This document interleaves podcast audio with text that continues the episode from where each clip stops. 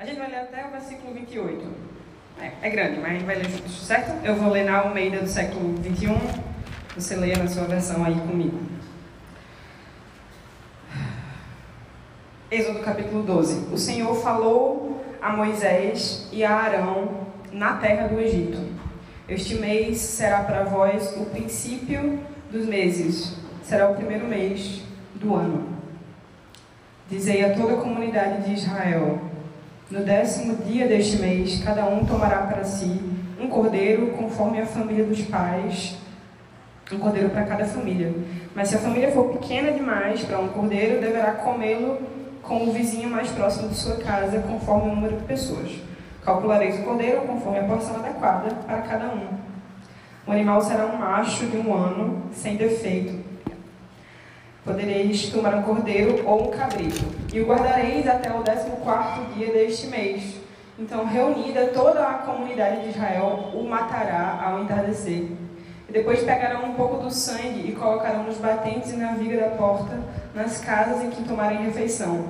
E naquela noite comerão a carne assada no fogo, com pães sem fermento. Sim, a comerão com ervas amargas não o comereis cru, nem cozido em água, mas assado no fogo, junto com a cabeça, as pernas e as vísceras. Não deverá sobrar nada para a manhã seguinte. O que sobrar até de manhã deve ser queimado no fogo. E vós o comereis assim, com vossos cintos na cintura, vossos sapatos nos pés e vosso cajado na mão, e o comereis às pressas. Esta é a Páscoa do Senhor. Porque naquela noite passarei pela terra do Egito e ferirei de morte todos os primogênitos na terra do Egito, tanto dos homens como dos animais, e executarei juízo sobre todos os seus deuses do Egito. Eu sou o Senhor. Mas o sangue servirá de sinal nas casas em que estiverdes. Se eu vi o sangue, passarei adiante, e não haverá praga entre vós para vos destruir, quando eu ferir a terra do Egito. E este dia será um memorial Vós o celebrareis como uma festa ao Senhor e como estatuto perpétuo através de todas as vossas gerações. Comereis pães sem fermento durante sete dias. Logo no primeiro dia tirareis o fermento das vossas casas, pois quem comer pão fermentado entre o primeiro e o sétimo dia será exterminado de Israel. No primeiro e no sétimo dia haverá uma santa convocação. Nesses dias não se fará nenhum trabalho, a não ser a preparação da comida de cada um. Podereis fazer apenas isto. Portanto, Celebrareis a festa dos pães sem fermento. Porque nesse mesmo dia tirei vossos agrupamentos da terra do Egito, por isso guardareis este dia através de todas as vossas gerações, como estatuto perpétuo. Comereis pães sem fermento desde o entardecer do dia 14 do primeiro mês até o entardecer do dia 21. Não haja fermento algum nas vossas casas durante sete dias, pois quem comer pão fermentado será exterminado da comunidade de Israel, tanto peregrino como natural da terra. Não comereis nada fermentado, deixando bem claro em todas as vossas habitações, comereis pães sem fermento. Então Moisés chamou todos os anciãos de Israel e disse-lhe: Ide, escolhei os cordeiros segundo as vossas famílias e sacrificai a Páscoa. Pegareis um ramo de sopo, o embebereis do sangue que estiver na bacia, e marcareis com ele a viga da porta e os dois batentes, mas nenhum de vós sairá da porta de casa até o amanhecer. Porque o Senhor passará para ferir de morte os egípcios, e quando viu o sangue na viga da porta e nos batentes, seguirá adiante e não deixará o destruidor entrar em vossas casas para vos ferir. Observareis isto como estatuto perpétuo para vós e para os vossos filhos. Quando estiverdes entrando na terra que o Senhor prometeu vos dar, guardareis este ritual. E quando os vossos filhos vos perguntarem o que significa esse ritual, respondereis: Este é o sacrifício da Páscoa do Senhor que passou sobre as casas dos israelitas no Egito, quando feriu de morte morte os egípcios e livrou as nossas casas. Então o povo inclinou-se e adorou, e os israelitas saíram e fizeram conforme o Senhor havia ordenado a Moisés e a Arão. Vamos orar. Deus, nós te agradecemos pela tua palavra e nós te agradecemos pelos teus grandes e maravilhosos atos de redenção na história, na nossa história. A gente te agradece porque o Senhor providenciou para nós um caminho de saída da morte para a vida, no reino do Filho do Teu amor. E nós pedimos que o Senhor nos ilumine, ilumine o nosso entendimento e abençoe a nossa meditação. Em nome de Jesus. Amém. Amém. Amém. Eu estava lendo um livro um dia desses chamado A Cachorra, de uma escritora chamada Pilar Quintana. Ela é ótima. É uma escritora colombiana, eu acho. Enfim, daqui da América Latina, não lembro bem. E não importa sobre o que é o livro, importa que tem um momento do livro que a personagem principal está falando sobre um amigo dela de infância e ela fala que ela se tornou amiga dele porque eles compartilhavam a dificuldade e a desgraça de fazerem aniversário no dia 1 de janeiro. E eu fiquei rindo, porque eu nasci no dia 1 de janeiro e é, é muito conflituoso fazer aniversário no dia 1 de janeiro. É bom que o ano começa e você, poxa, renovou as coisas, né? Virou o ano, virou a vida e é isso. Mas eu cresci, assim, para uma criança. eu vou só dizer para você que seguinte: tem uma foto na casa da minha mãe que é tipo, eu tô com uns 5, 4 anos e é o dia do meu aniversário e eu tô cercada de todas as minhas bonecas e todos os meus ursinhos de pelúcia, sem um único amigo ao meu lado, comemorando meu aniversário, que é dia 1 de janeiro, em que as pessoas estão fazendo coisa melhor da vida delas, né? Estão comemorando a virada e tudo mais, e não tinha condições de ter um festa, uma festinha, festinha infantil no dia 1 de janeiro. Gabi uma vez deu uma bronca, Gabi do café do Porque com ela, não tô vendo ela. Oi, amigo! Ai, meu Deus. Ela me deu uma vez porque eu tinha esse. Eu cresci com esse mecanismo de defesa para proteger a pequena Debs do meu coração. De não ligar pro meu aniversário, tipo, tanto faz. Eu não me importo se as pessoas lembram ou não, porque as pessoas têm que fazer, né? Porque é dia 1 de janeiro. E ela ficou tipo, amiga, tu és doida. E aí. Mas assim, hoje em dia eu tô bem, não tem trauma, tá tudo sob controle. Mas eu tava conversando com um amigo meu um dia desses, e vocês já, já ouviram o termo desaniversário em Alice no País do Espelho? Alice no País do Espelho, que na minha opinião é melhor do que Alice no País das Maravilhas, inclusive. Tem uma hora que a Alice entra no espelho e aí no mundo do espelho é tudo ao contrário. E aí, na história original, aquele bicho que parece um ovo, que eu não lembro o nome, fala pra ela sobre desaniversário, já que no mundo do espelho é tudo ao contrário, eles comemoram só desaniversários. E o seu desaniversário é qualquer dia que não seja o seu aniversário. Ou seja, todos os outros dias do ano que não são seu aniversário. E eu estava conversando com um amigo meu, muito crente, chamado Miles. E aí eu estava brincando, dizendo que eu ia escolher um dia de desaniversário para comemorar meu aniversário, para eu poder fazer uma festa em paz. Um dia aleatório, assim, podia ser qualquer dia. E aí ele fez, por que você não escolhe o dia do teu batismo? Aí eu pensei, poxa, eu podia fazer isso, né? Podia comemorar o meu aniversário no dia 22 de agosto. Eu me batizei no dia 22 de agosto. Permanece até hoje o dia mais feliz de minha vida. 2010. E... Por que, que eu estou falando isso? O que, é que isso tem a ver com a Páscoa? Espero conseguir argumentar aqui tudo. tudo a ver. Vocês não acham engraçado que a gente estava lendo até agora uma narrativa, né? A gente estava lendo a história, primeiro a história de como o povo de Israel estava no Egito, de como eles se multiplicaram, de como eles foram escravizados, de como Moisés teve aqueles conflitos e ele se afastou para o deserto, e depois Deus chamou, aí depois teve as pragas, teve um monte de dificuldade em uma narrativa, e a narrativa para no momento ápice para meter uma lei. A gente lê um ritual, né? podia, a, a narrativa poderia aproveitar o momento, aproveitar o ímpeto, assim, a narrativa estava andando, estava chegando num momento mais incrível, que era a última praga para que, poxa, eles vão ser libertos finalmente. E a narrativa faz uma pausa para meter um monte de regra. Uma escolha interessante da pessoa que editou esse texto. Por que, que a narrativa faz isso? Por que, que a narrativa para e obriga a gente a lidar com um ritual? Esse texto que a gente leu é extremamente repetitivo, né? Ele repetiu pelo menos cinco vezes que você não pode comer pão com fermento, senão você vai ser expulso de Israel, não pode comer com fermento. E tem regras muito específicas sobre que dia isso tem que ser feito, e sobre a maneira que tem que ser feito, e quem é que pode participar, e o que isso significa. Porque esse texto não foi escrito para as pessoas que estavam vivendo o êxodo naquele momento, ele foi escrito para as pessoas que iam vir depois. Né? Esse texto é um memorial, uma memória que vai ficar para as futuras gerações. E Deus ordena a Páscoa não apenas como a última das pragas que vai finalmente tirar Israel do Egito.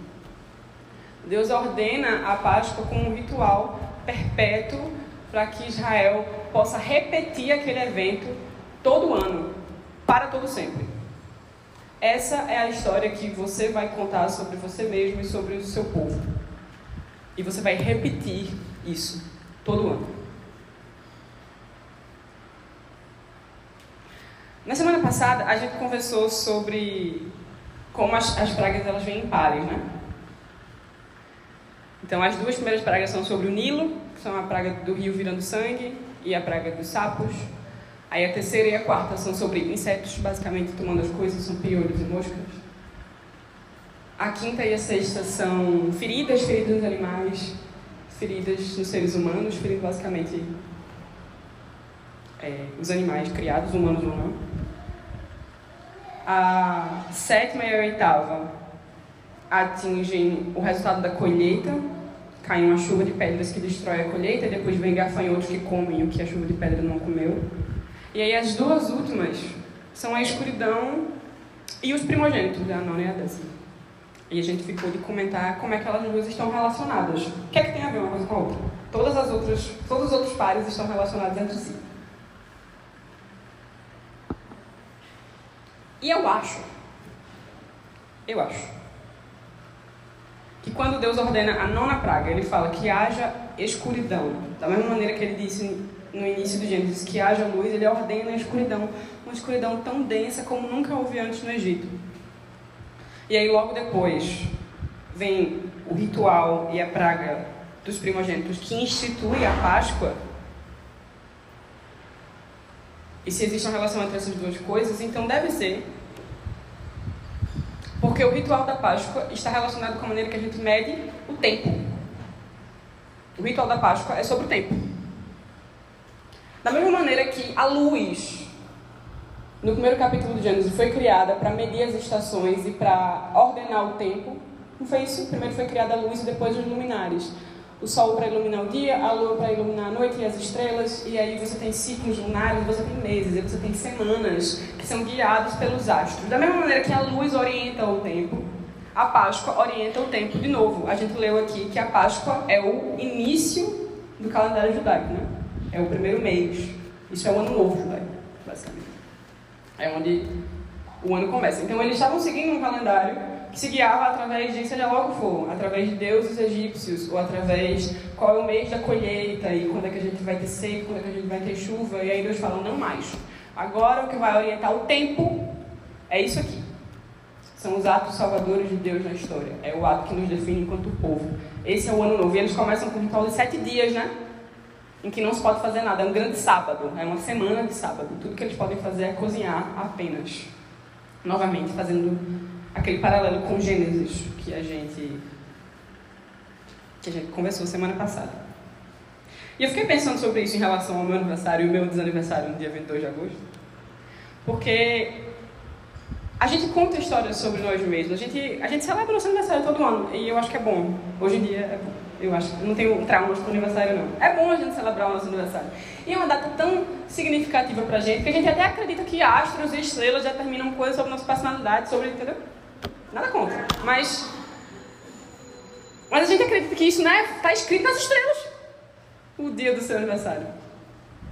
E essa é a história que nós contamos sobre nós mesmos. Talvez você não acredite em astrologia, talvez você acredite, não importa. A questão é que todos nós temos uma explicação para nossa vida ser do jeito que ela é.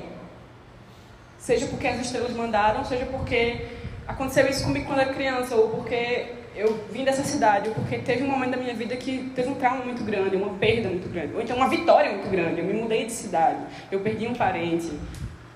E seja lá, insira aqui a sua história, a história que você conta sobre você mesmo. Querendo ou não, a gente usa o nosso aniversário para celebrar tudo isso. Para parar e pensar sobre a nossa vida e repetir a nossa história sobre nós mesmos, para nós mesmos e para as pessoas que a gente ama, né? Isso é bom, uma coisa boa de se fazer.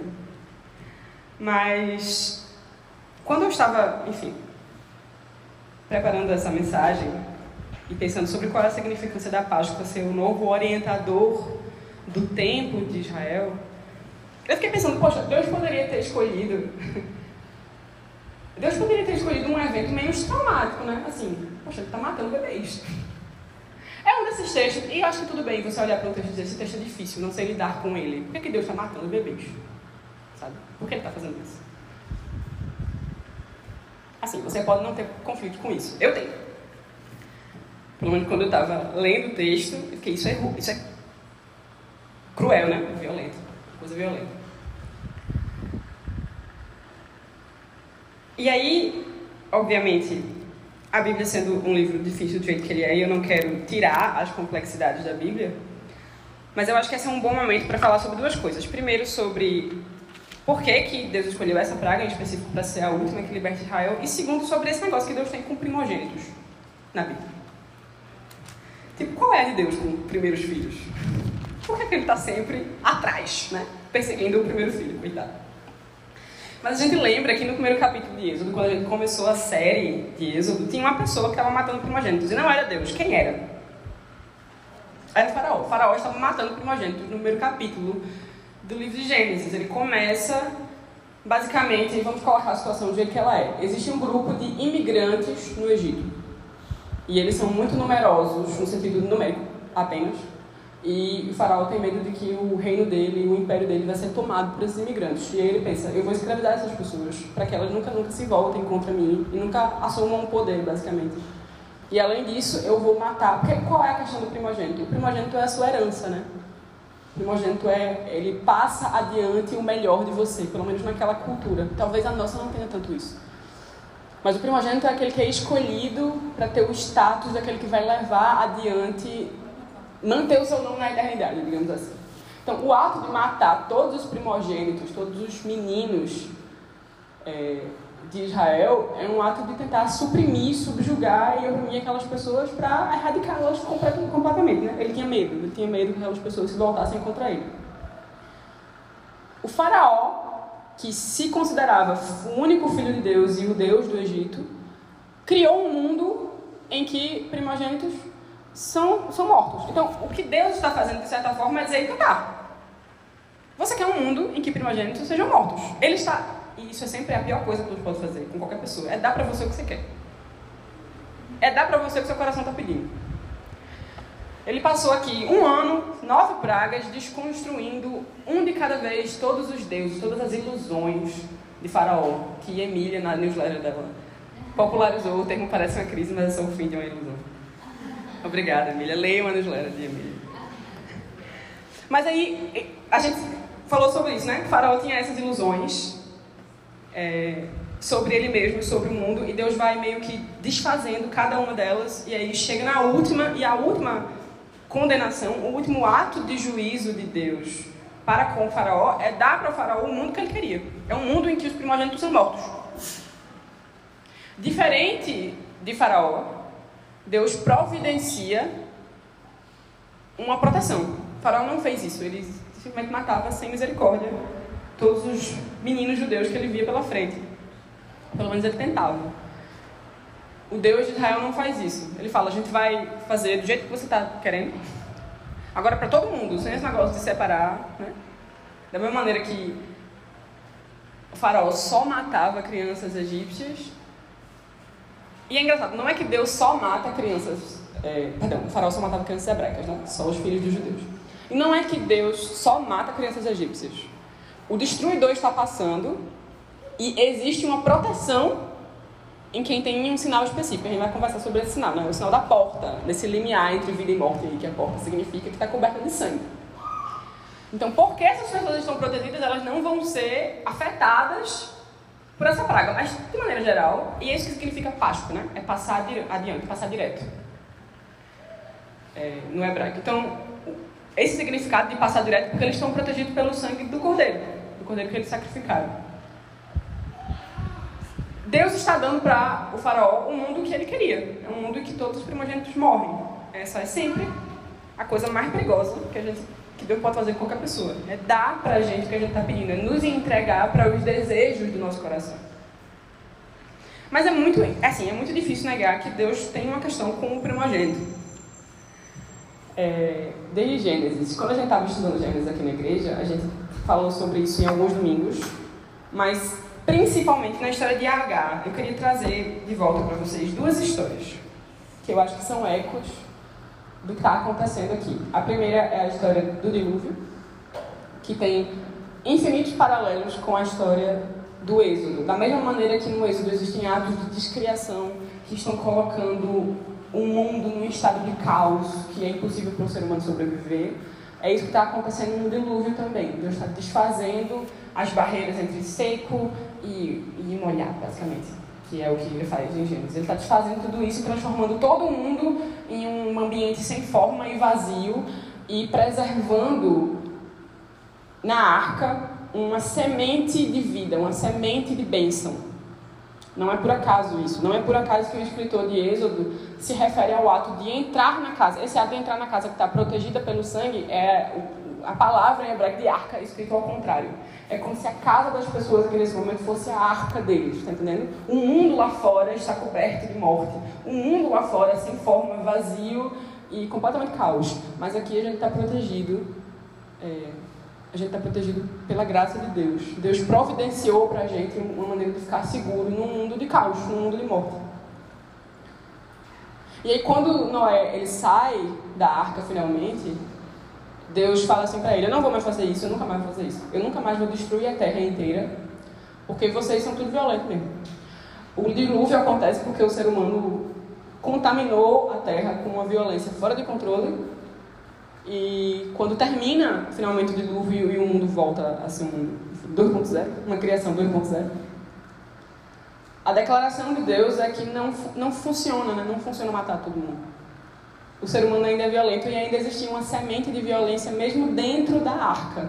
Vocês lembram o que acontece depois que nós sai da arca? Tem aquele evento, aquela, aquele acontecimento com o filho dele, basicamente. O filho dele o vê nu conhece a nudez de Noé, seja lá o que isso significa.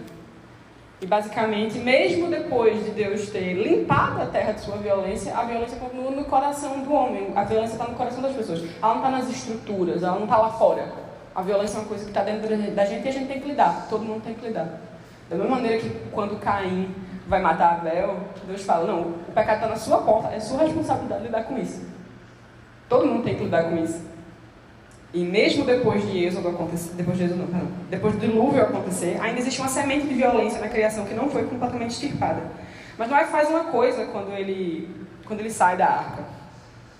Ele, ele oferece sacrifício a Deus, né? ele mata um animal e oferece sacrifícios, e isso sela a aliança de Deus com a criação inteira. Nunca mais vai destruir a criação inteira. A criação vai ser preservada. Ele, ele se responsabiliza, Deus se responsabiliza por manter a ordem, por manter o cosmos.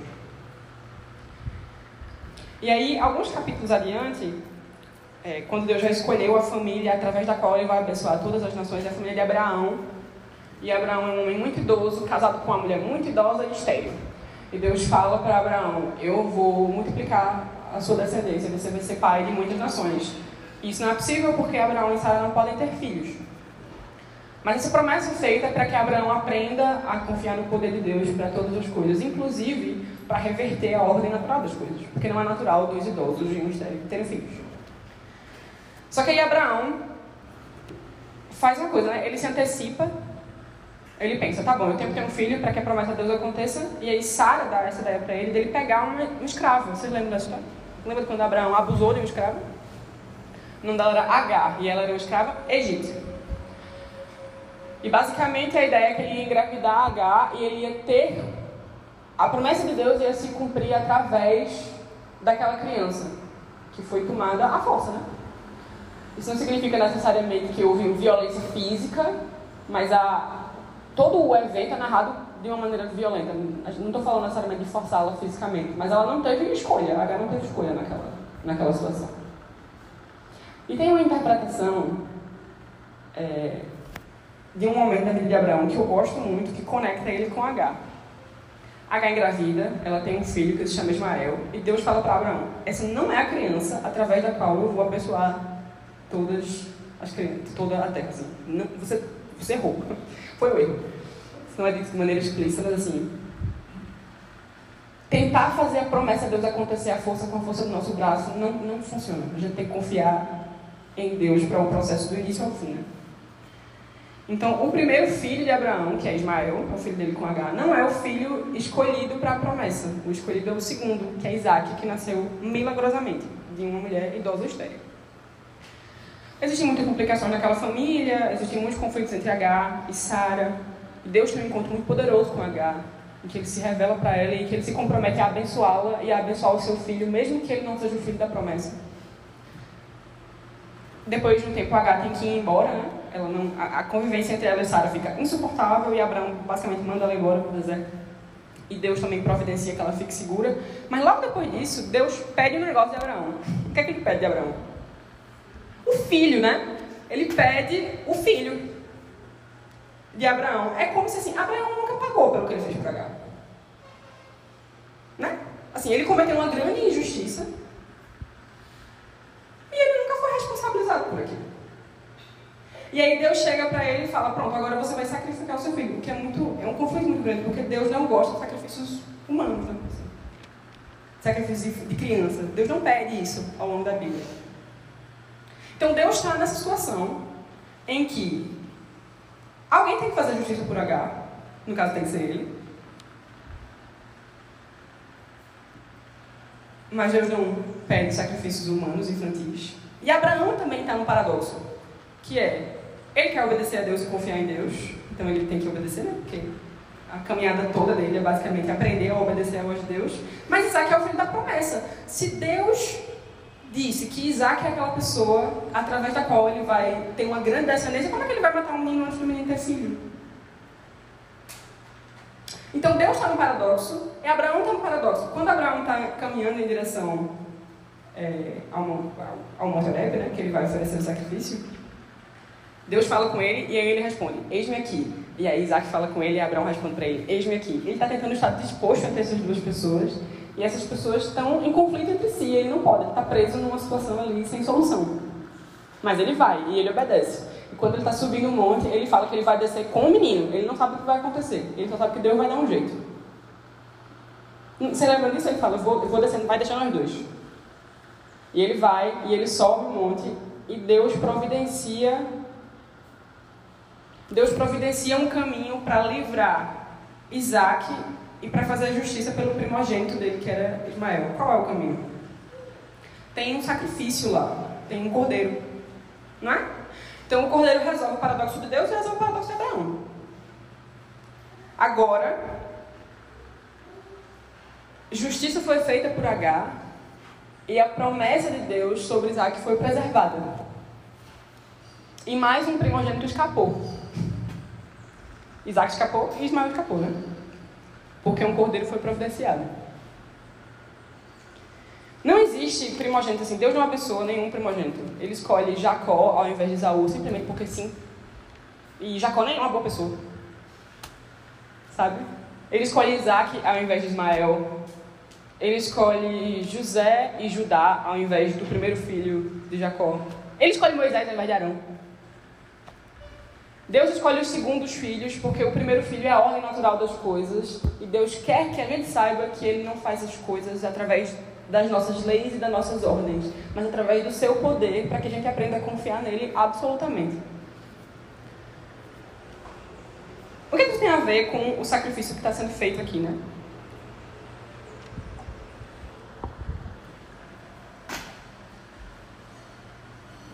No, capítulo, no início do capítulo 13, Deus fala que todos os primogênitos são dele. Todos os do mundo. Todos os primogênitos do mundo pertencem a Deus, por direito. Ou seja, toda a herança de tudo que nós somos pertence a Deus sempre. Entende? Isso não é apenas sobre a pessoa física do primeiro filho. Toda a herança de tudo que a gente produz, tudo que a gente é, está sob o cuidado, direção e pertence a Deus. O Deus de Israel reclama para si todas essas coisas, toda a nossa história. E ao dar para o faraó o mundo que ele imaginou, ao dar para o faraó um mundo em que todos os primogênitos morrem, ele providencia para Israel um caminho para que Israel não sacrifique a sua herança. Agora Israel tem uma herança para dar que não é a morte do primogênito. Isso não é uma coisa que só acontece aqui, entende? O que é que o ritual faz? O ritual ajuda você a repetir a história para sempre. O ritual dá ritmo para as nossas vidas. Eu acho que a gente tem alguma dificuldade com isso, porque as nossas vidas não têm ritmo. As nossas vidas são só uma cacofonia. A nossa vida é só caos.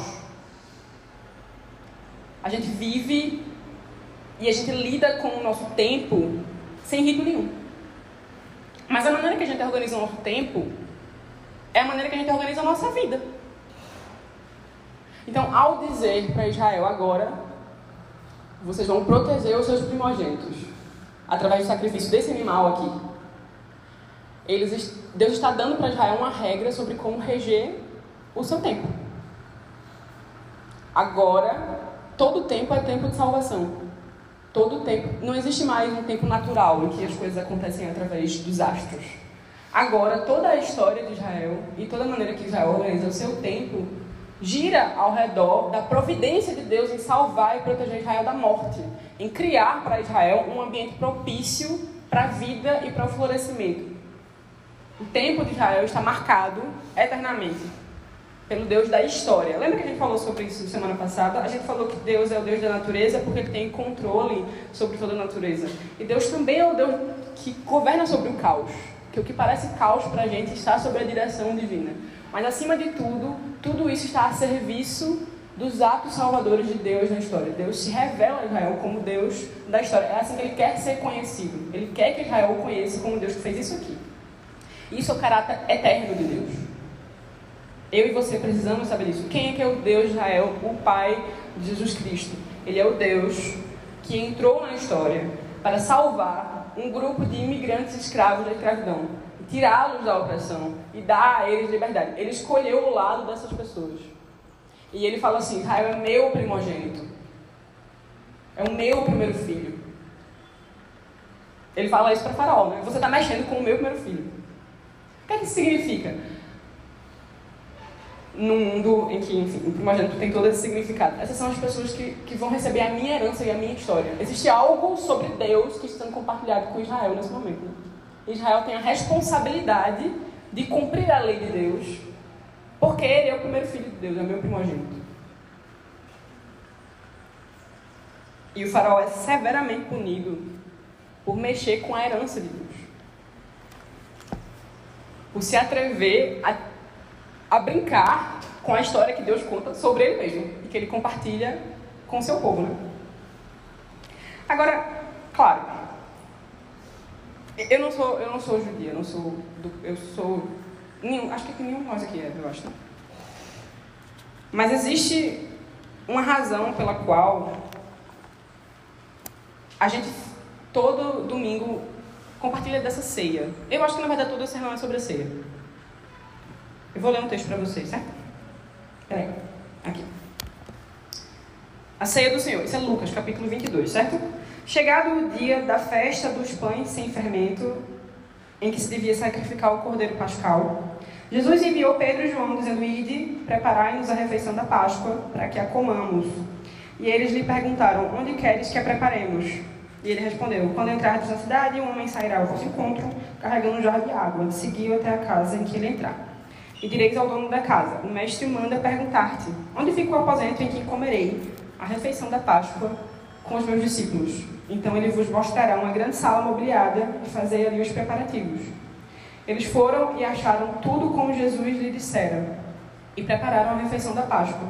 E chegada a hora, Jesus se pôs à mesa com os apóstolos e lhes disse: Tenho desejado muito comer essa Páscoa convosco antes do meu sofrimento, pois vos digo que não a comereis mais, até que ela se cumpra no reino de Deus. E tendo recebido um cálice dado graças, disse: Tomai-o repartiu entre vós, porque vos digo que a partir de agora não mais beberei do fruto da videira, até que venha o reino de Deus. E tomado o pão e tendo dado graças, partiu e entregou a eles, dizendo: Isto é o meu corpo dado em favor de vós. Fazer isso em memória de mim. Quando a gente vai ler o ritual da Páscoa, a gente vê que existe uma pressa no que os judeus estão fazendo, eles estão performando pressa. O evento inicial, a primeira Páscoa, tinha pressa realmente. As outras, não. As Páscoas subsequentes, aquilo é performado simplesmente para lembrar do evento que gerou aquilo, né? A partir de, daquele primeiro, da primeira praga inicial, todo ano, Israel repete aquilo. E eu acho muito interessante que, que Deus ordene isso, assim. Basicamente, olha, o mundo está prestes a basicamente ser colapsado lá fora. E eu tenho uma ordem para vocês, e é uma lei. E a lei é, vocês vão ter uma refeição em casa, sua família. É um ritual esquisito para você ter na véspera do fim do mundo, né? Assim, o mundo está acabando lá fora e você, você vai jantar. com todo mundo. Esse é o ritual que Deus dá. Ele dá uma refeição, né? Ele dá uma refeição para que Israel repita todo ano, para lembrar de como eles foram salvos poderosamente por Deus. E aí os filhos dele, que não foram escravos no Egito e não sabem o que aconteceu, vão perguntar: por que a gente está fazendo isso? E eles vão responder: porque o Senhor nos salvou com grande ato de poder da mão do faraó e da opressão do Egito. E eles passam essa história, uma refeição por ano de cada vez. Né? Uma refeição não, são sete refeições, né? É uma semana. Jesus era judeu. Jesus celebrava a Páscoa. Jesus, na véspera da sua crucificação, basicamente ele ia morrer no dia seguinte. E Jesus pensa: Eu quero jantar com meus amigos. A última coisa que ele queria fazer nessa, desse lado da eternidade. Ele queria jantar com seus amigos, ele queria celebrar a Páscoa. E ele fala isso para os discípulos: Eu quero muito celebrar essa Páscoa com vocês. E ele organiza as coisas, né? Previamente, está tudo organizado. Já tem um lugar, já tem uma pessoa, já tem, já está tudo, tem uma sala separada. Jesus planejou isso, né? Com muito cuidado. E ele dá para os seus discípulos uma refeição. Ele dá para os seus discípulos uma Páscoa, na verdade. A, no, a nossa Páscoa, a Páscoa cristã. Essa é a história que todo domingo nós contamos sobre nós mesmos. Não tem nada mais importante do que isso na minha história. O dia que eu nasci, ou a posição dos astros no dia que eu nasci, ou as coisas que aconteceram comigo, ou os lugares onde eu fui ferida e oprimida antes. Essa é a única história que eu sei a meu respeito. A de que eu vivia morta em meus pecados. E de que o Deus da criação providenciou para mim um sacrifício para que eu pudesse ter vida. E ele derramou o seu sangue. E ele se permitiu ser moído em seu corpo. E eu não tenho mais outra história para contar. É aqui que a minha vida começa, é aqui que ela termina. Ao redor dessa mesa. Todo domingo, Débora, todo domingo. Para que eu nunca jamais esqueça. Eu não tenho uma história para contar. Você também não. E eu não estou dizendo que as nossas vidas não são importantes ou que as nossas particularidades não são importantes. Eu estou falando sobre organizar o meu tempo e, portanto, organizar a minha vida. É por isso que o calendário litúrgico começa no advento e não no primeiro dia do ano. Lembra disso que a gente, começa, a gente organiza aqui o nosso calendário da igreja pelo lecionário, né? E o calendário litúrgico começa quatro domingos antes do Natal. O calendário litúrgico está organizado ao redor dos atos salvadores de Deus. Todo o resto é relativo aos atos salvadores de Deus na história. É assim que a gente determina o início do calendário litúrgico no advento, é assim que a gente determina a quaresma e o carnaval, é assim que a gente organiza o nosso tempo e, portanto, é assim que a gente organiza a nossa vida. É isso que dá ritmo à minha vida, é isso que impede que o som da minha vida seja caos. Faz sentido isso que eu estou falando? Quando eu entendo a Páscoa, isso aí que a gente está fazendo todo domingo. Com a maneira em que Deus orienta e conta a minha história e a história dele. Isso é Deus compartilhando a história dele comigo. Deus compartilhando o seu caráter comigo. Quem é o meu Deus? Ele é um Deus que dá a sua vida por pecadores. Essa é a história de Deus e agora é a minha também.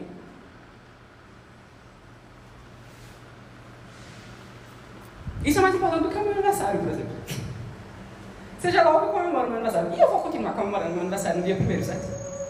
Não estou falando contra o aniversário, eu espero que você não tenha entendido isso. Não é isso que eu estou querendo dizer. Eu estou falando sobre a gente pensar sobre duas coisas. Primeiro, qual é o ritmo que está regendo? Tem algum ritmo regendo a minha vida? Organizando o meu tempo, a maneira que eu vivo os meus dias? Pode ser que não tenha nenhum e a minha vida seja um caos. Pode ser que tenha um ritmo que não é esse. Existe alguma coisa que eu possa fazer para organizar o meu tempo e os meus dias e a minha vida ao redor desse sacrifício, de maneira que essa seja a principal história que eu tenho para contar sobre mim mesma e sobre o meu povo? Isso é um presente que a gente recebe. Isso, entende isso? Deus está dando para você uma história para você entrar nela. E a gente se aproxima da, da mesa da maneira que Jesus, sabe, Jesus providenciou aquilo tudo quando os discípulos chegaram, já estava tudo feito de antemão. Eu não acho que isso é por acaso. Eles só tinham que ir lá, quando eles chegavam lá já estava tudo pronto, já tinha sala pronta, já tinha falado com as pessoas, já tinha comida pronta. Eles só tinham que chegar lá e participar da mesa. E ouvir essa história. vez e relembrar dela toda vez. Este homem é a coisa mais importante sobre mim. O fato de que ele nasceu e viveu entre nós, o fato de que ele deu a vida dele, se deixou ser moído e sangrar por mim. Não há nada na minha vida que não esteja relacionado a ele de alguma forma. É assim que eu quero organizar meu tempo. É assim que eu quero organizar a minha vida. Isso é um desafio para nós. É um desafio para mim. A minha vida, na maior parte do tempo, parece mais caótica do que isso. Eu estava pensando sobre isso essa semana, porque quem, o que está regendo meu tempo essa semana é a prova da residência que está chegando. E ela orienta todas as minhas ansiedades, todos os meus compromissos, toda a minha agenda. Mas não só a minha agenda, ela orienta o meu coração. Eu não estou dizendo para você ser irresponsável e parar de estudar. Eu não estou dizendo para você largar os seus, largar as suas responsabilidades e abandonar tudo. Não é isso que eu estou dizendo. Mas existe uma diferença entre a gente cumprir com os nossos compromissos e a gente organizar a nossa vida ao redor de alguma coisa, né? Qual que é o pior que pode acontecer para mim? Eu não passar nessa prova. Tá. E aí? O que é que isso diz sobre mim se eu não passar nessa prova? Ou se esse relacionamento acabar? Ou se essa viagem não der certo? Ou se eu não conseguir realizar esse sonho? Vai destruir o meu senso de eu? Porque se for, então eu estou organizando meu tempo ao redor desse negócio, né? Existe outra história contada sobre mim que diz que eu sou amado e que eu sou filho de Deus independente das circunstâncias. E que o alvo da minha vida não é chegar em emprego X, ou em viagem Y, ou em relacionamento tal. O alvo da minha vida é ser formada a imagem desse homem. Seja lá o que Deus for usar para me tornar mais parecido com Jesus, está válido. Inclusive não passando na prova. E eu sei que isso é difícil. E eu estou falando para mim, né? Obviamente. Estou me usando como exemplo para eu pregar para mim. Vou até beber uma água. Mas. Adeus, acabar essa pregação. Eu acho que ficou desorganizado, né? Desculpa. Mas eu, o que eu queria é que a gente pensasse sobre isso. Eu quero que você pense e leve para casa sobre o que é que está orientando o seu tempo, o que é que está orientando a sua vida. E se tem alguma coisa que faz você se sentir menos do que filho de Deus amado, do primeiro segundo do seu dia até a hora que você vai dormir. Uma pessoa que é aceita na mesa da graça. E esse é o lugar onde as coisas começam. Todo o processo de santificação, de arrependimento que a gente tem que passar, ele começa com isso. A gente fala isso todo domingo. Isso não é recompensa por bom comportamento. Isso é o convite que inicia o meu processo de se tornar mais parecido com Jesus. E é assim que a gente orienta nossas vidas. E é por isso que o ritual da Páscoa está pareado com a praga da luz, do tempo. Eu espero que eu tenha conseguido provar isso para você. Eu fiz um grande arrudeio. Mas essa é a lição que você vai guardar para levar para casa. Essa Páscoa, essa Páscoa, a Páscoa de Jesus Cristo, muda o tempo. Ela muda a nossa vida porque ela muda o nosso tempo. Porque ela dá ritmo e sentido para onde a história está indo. E eu espero que a gente consiga organizar as nossas vidas ao redor do corpo e do sangue e da vida de Jesus Cristo, o primogênito de Deus. Amém? Então vamos orar. Ok. Senhor Deus, a gente, a gente agradece por essa manhã, a gente agradece pela tua palavra e a gente agradece pelo sacrifício e pelo presente do teu filho. A gente agradece pela vida que ele derramou em nosso favor, para que a gente pudesse estar em comunhão contigo. A gente agradece porque ele substituiu a gente e tomou sobre si a morte que era nossa, para que a gente pudesse ter vida e vida em abundância na tua presença, Senhor. Eu peço que o Senhor nos dê um coração grato e comprometido com este homem, Jesus de Nazaré, o teu filho. Eu peço que o Senhor nos ensine a seguir os seus passos e a participar dessa ceia, comendo do corpo dele e bebendo do sangue dele para que a gente possa ter vida. A gente agradece porque o Senhor providencia uma solução para os nossos paradoxos para as coisas que a gente está preso entre elas. O Senhor providencia um caminho através de Jesus, para que a gente possa viver contigo e caminhar na tua sombra. A gente pede que o Senhor nos dê corações limpos e gratos para participarmos da tua ceia.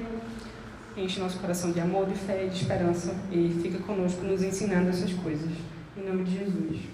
Amém.